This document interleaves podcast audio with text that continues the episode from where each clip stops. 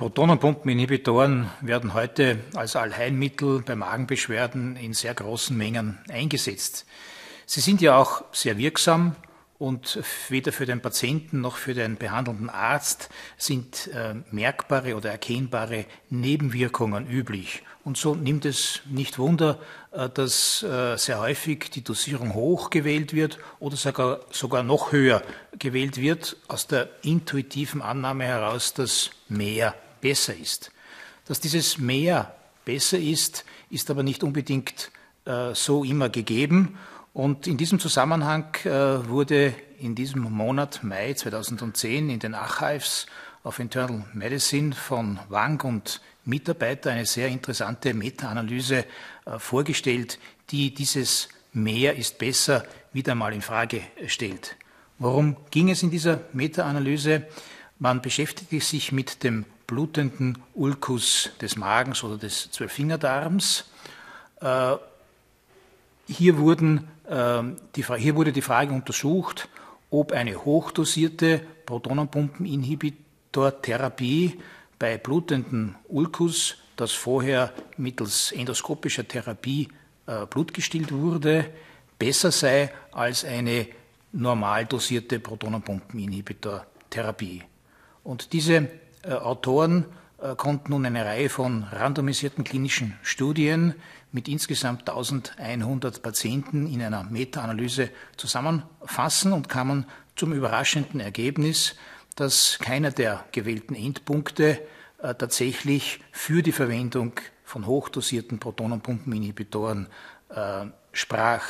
Unter hochdosierten Protonenpumpeninhibitoren verstanden die Autoren eine IV-Gabe von 80 Milligramm äh, Omeprazol-Äquivalent mit einer nachfolgenden, über drei Tage gehenden äh, IV-Therapie von 8 Milligramm pro Stunde. Weder in den Endpunkten Blutungsrezidiv noch Notwendigkeit einer chirurgischen Intervention noch dem Endpunkt Mortalität konnte ein Unterschied in diesen beiden Behandlungsregimen äh, gefunden werden sodass wir eigentlich heute keine Evidenz haben, dass eine hochdosierte IV kontinuierliche IV-Therapie nach einer Intervention und Blutstillung eines peptischen Ulkus äh, tatsächlich einen Vorteil bringt.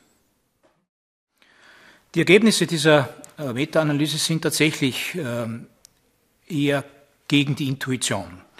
Äh, und auch die Erkenntnisse, die aus In-vitro-Studien gewonnen wurden, dass nämlich um eine erfolgreiche Blutstillung eines, einer Blutung im Magen zu erreichen, der pH-Wert kontinuierlich auf einen Wert über 6 gebracht werden muss.